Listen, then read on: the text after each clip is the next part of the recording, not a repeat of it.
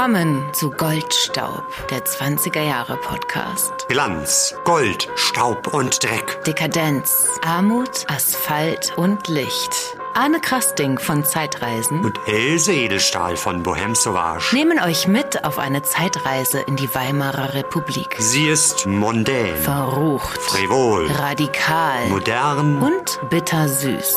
Tanzt mit uns auf dem Vulkan.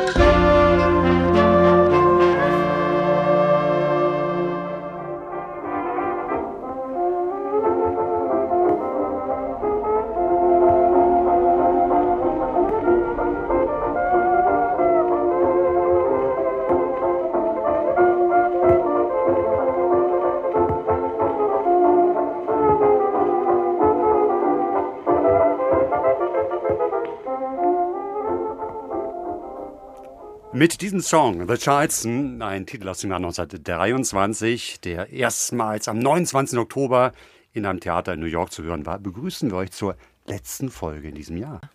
Und was sollte es anders sein als ein kleiner Jahresrückblick?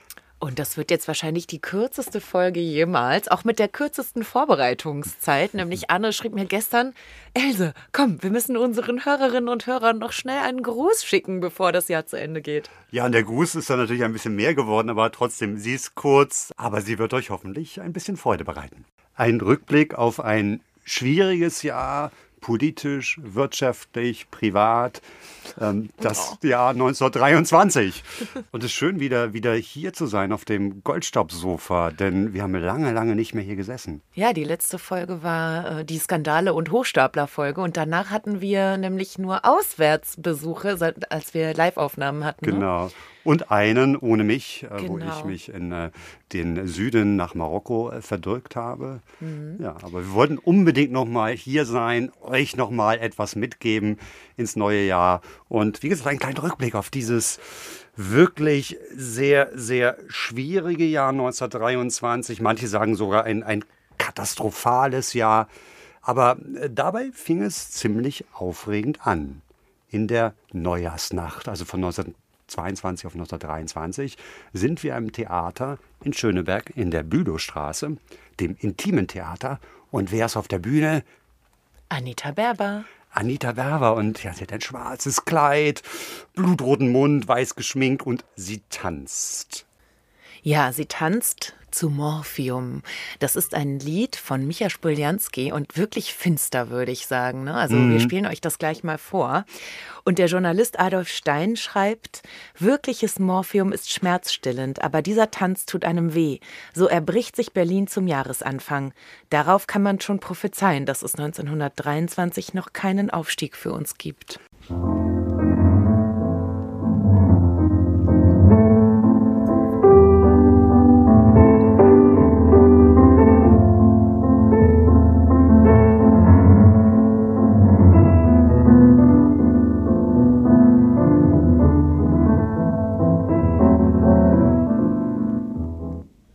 Ja, eine finstere Prognose. Anita Berber, die Skandalnudel, die ja ähm, alles genommen, geschluckt, gespritzt hat, was irgendwie an Rauschmitteln da war, provoziert natürlich auch diesen konservativen Kritiker in der Neujahrsnacht. Ja, und gibt so ein bisschen das, äh, die Stimmung vor für dieses Jahr. Denn es war tatsächlich ein Jahr mit vielen Auf und Abs, vor allem eben politisch und wirtschaftlich. Eine Krise folgt auf die nächste und das fängt schon Anfang des Jahres an mit der französischen Besetzung des Ruhrgebiets. Deutschland konnte nämlich seine Reparationskosten nicht zahlen. Auf 132 Milliarden Reichsmark oder Goldmark belief sich die Rechnung, aber die Franzosen sagten L'Allemagne paiera und ziehen am 11. Januar dieses Jahres mit etwa 100.000 französischen und belgischen Soldaten ins Ruhrgebiet ein und bleiben dort fast zwei Jahre. In Berlin ist es in der Zeit fast ruhig im Vergleich zu anderen Städten. Ähm, es ist eine Zeit, in der sowohl rechte wie auch linke Extremisten die Republik bedrohen, zum Sturm auf die Republik ansetzen.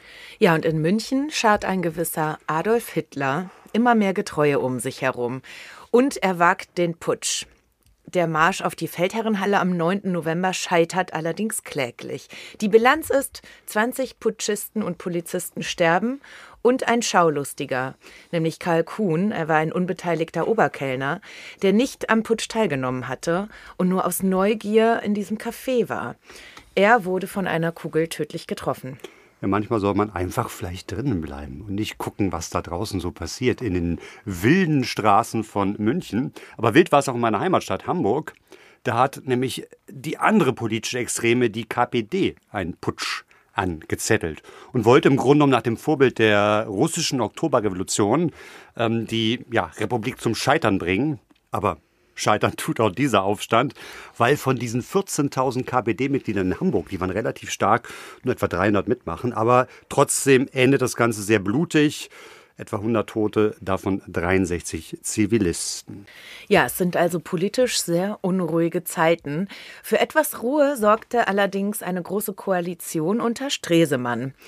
Die Annäherung an Frankreich beginnt und diese setzt er später als Außenminister fort. Ja, Gustav Stresemann, der große Versöhnungspolitiker. Mhm. Das endet dann ja, 1925 im Vertrag von Locarno.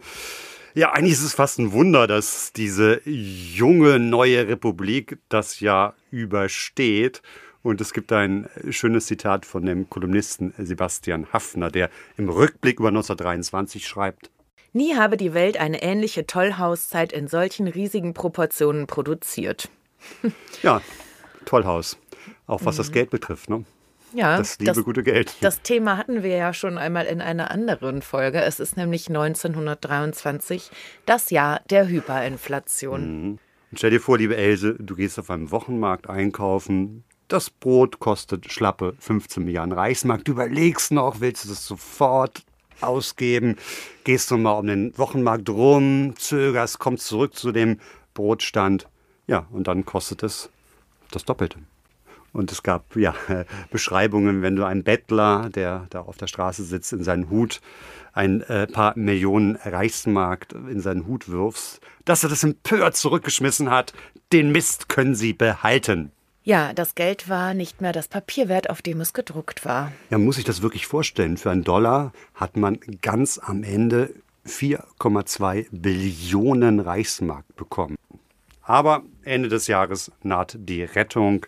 Die Rentenmark wird eingeführt und damit wird der Finanzmarkt ein bisschen beruhigt. In diese Themen könnt ihr noch mal genauer reinhören in unserer Folge 32, wo es äh, wirklich äh, genau um diese Inflation geht und auch in unserer Folge 37, wo es um Hochstapler geht, wie zum Beispiel auch der Max Klante.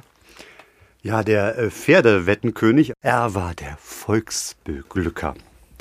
Ja, aber am Ende wurde er zu fünf Jahren Haft verurteilt, äh, hat auch nie Steuern bezahlt und äh, so endete seine Karriere im Gefängnis. Und was machen unsere Lieblinge denn, Arne? Im Jahr 1923, ja, ähm, wir schauen mal über den großen Teich nach Amerika und da ist natürlich eine gewisse Josephine Baker mit zarten 17 Jahren. Sie war Chorus Girl in einer Musical-Komödie namens Shuffle Along in New York. Und das ist gewissermaßen ein Meilenstein in der Emanzipationsgeschichte der Afroamerikaner gewesen weil diese Show von Afroamerikanern geschrieben, geleitet und gespielt wurde und es war dem schwarzen Publikum tatsächlich erlaubt, im Parkett zu sitzen, anstatt wie bisher auf den Rängen.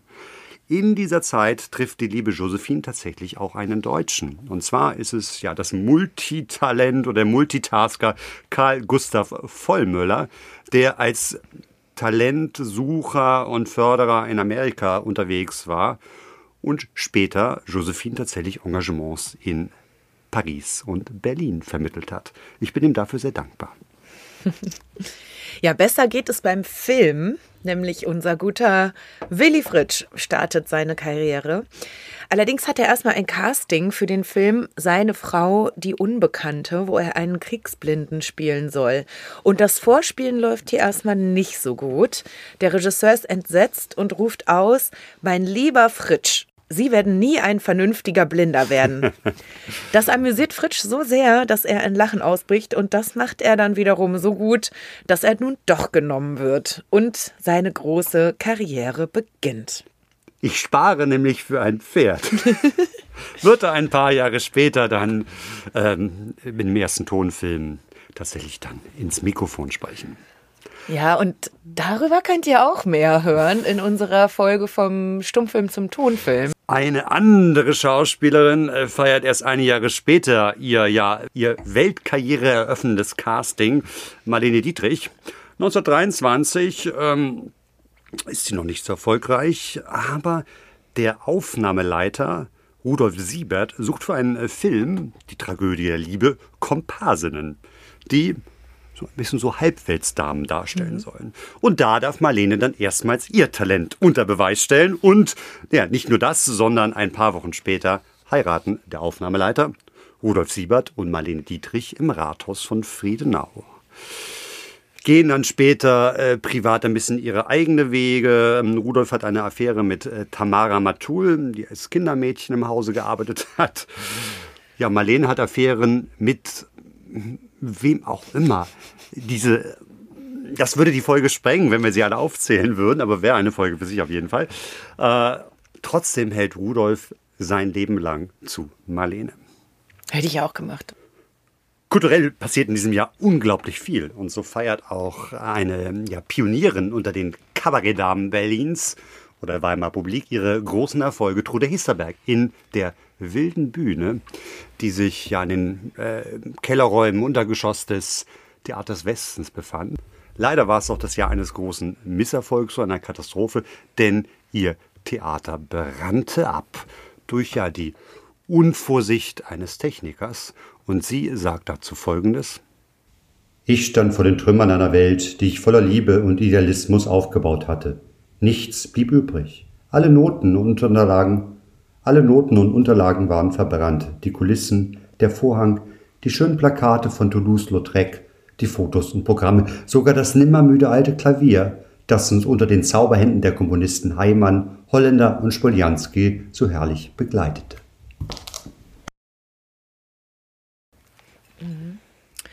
Ja, und mein geliebter Kurt Tucholsky, der 1923 ja schon ähm, große Berühmtheit erlangt hat, auch er schreibt für Trude Hesterbergs Kabarett Texte und natürlich für die Weltbühne. Unter seinen diversen ähm, Aliasen.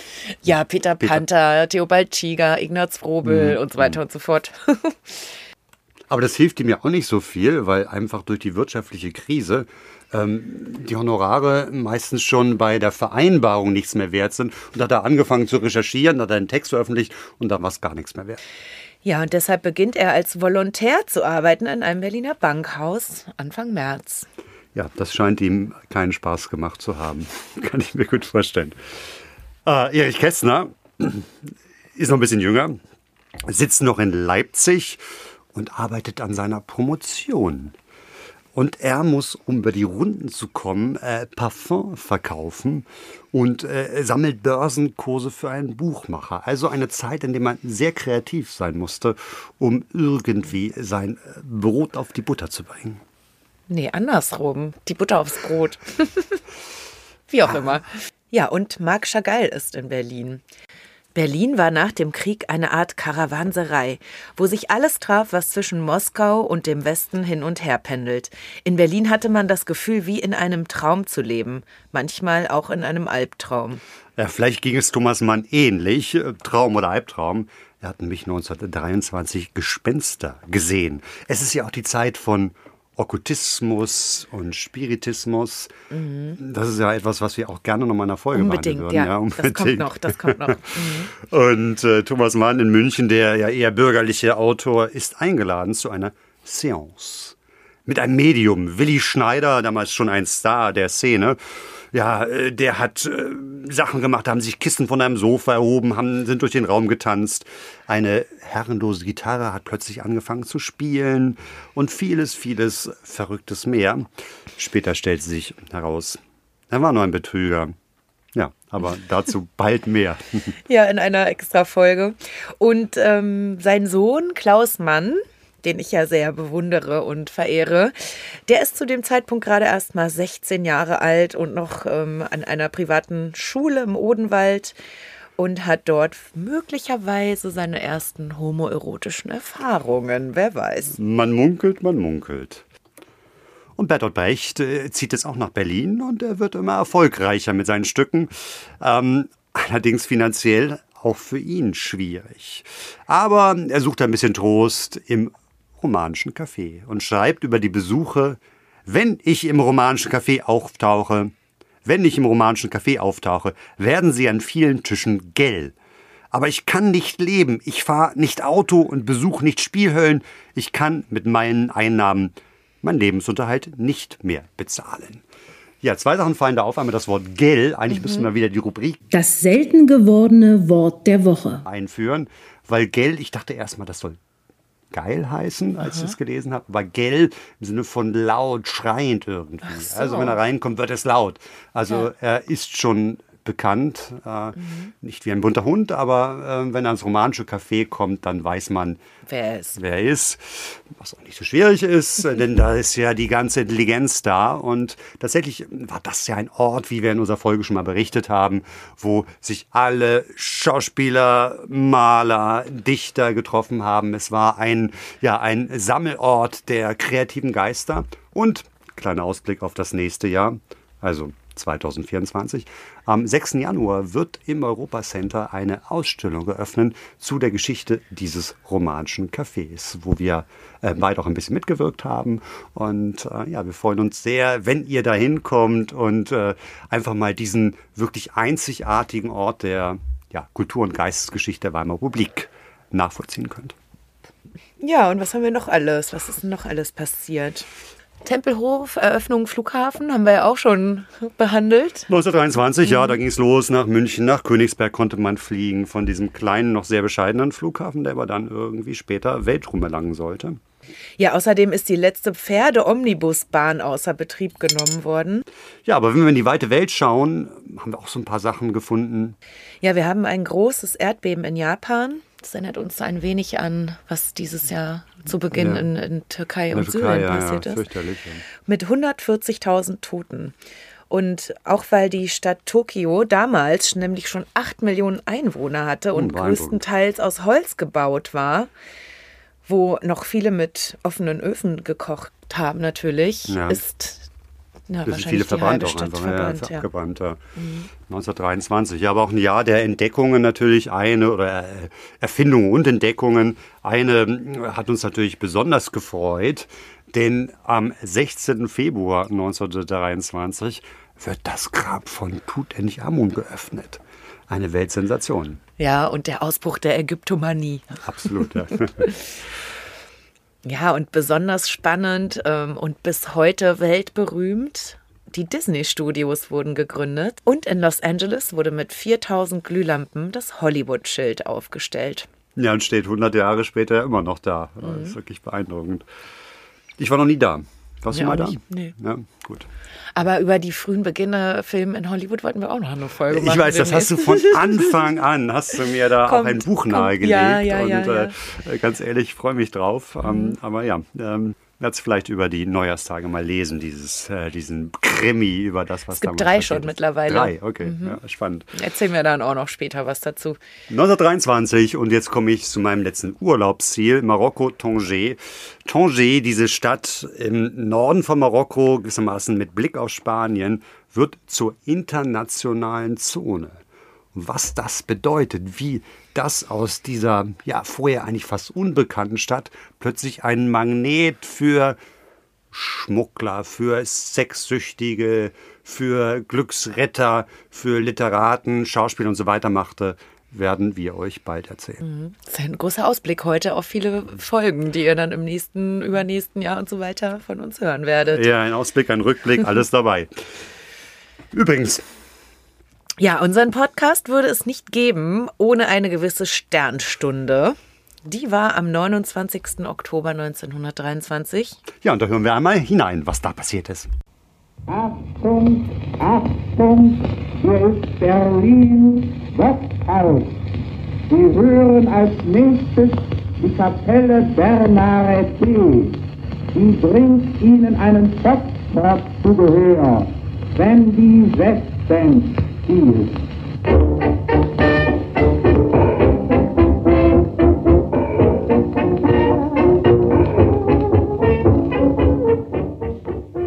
Hier ging der erste offizielle deutsche Radiosender an den Start. Es wurde auf regelmäßigen Sendebetrieb geschaltet am 29. Oktober 1923. Das Voxhaus am Potsdamer Platz lag das.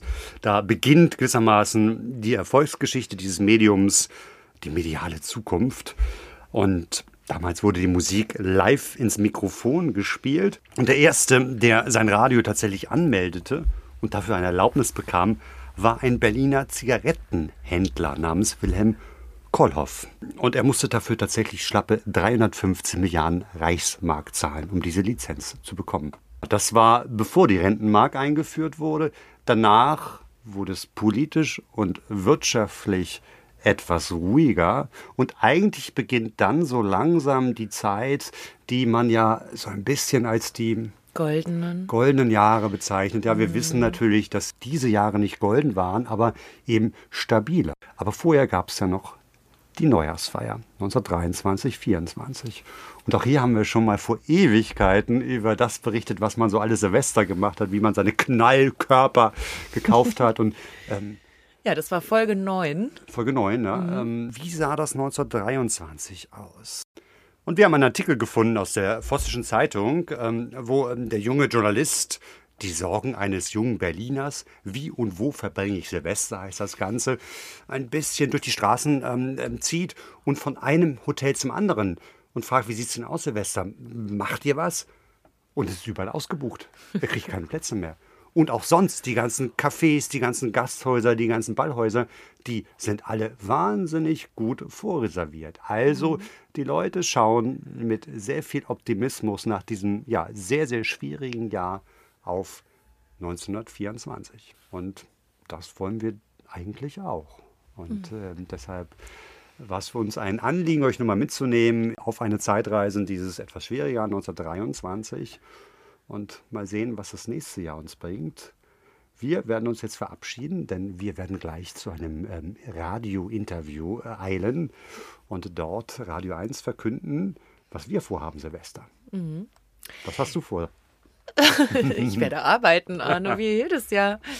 Ähm, wir haben die Bohème Sauvage im Wintergarten und die ist natürlich auch schon seit langem ausverkauft. Aber du bist ja drin.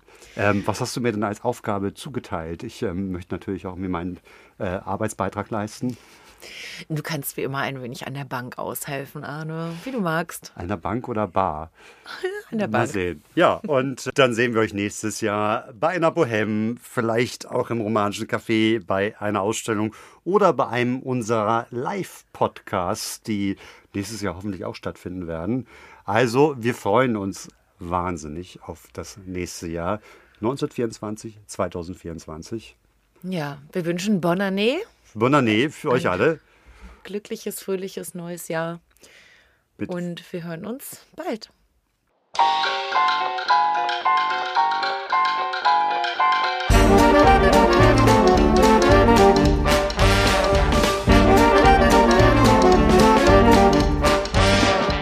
Das war Goldstaub, der 20er Jahre Podcast von und mit Else Edelstahl und Arne Krasting.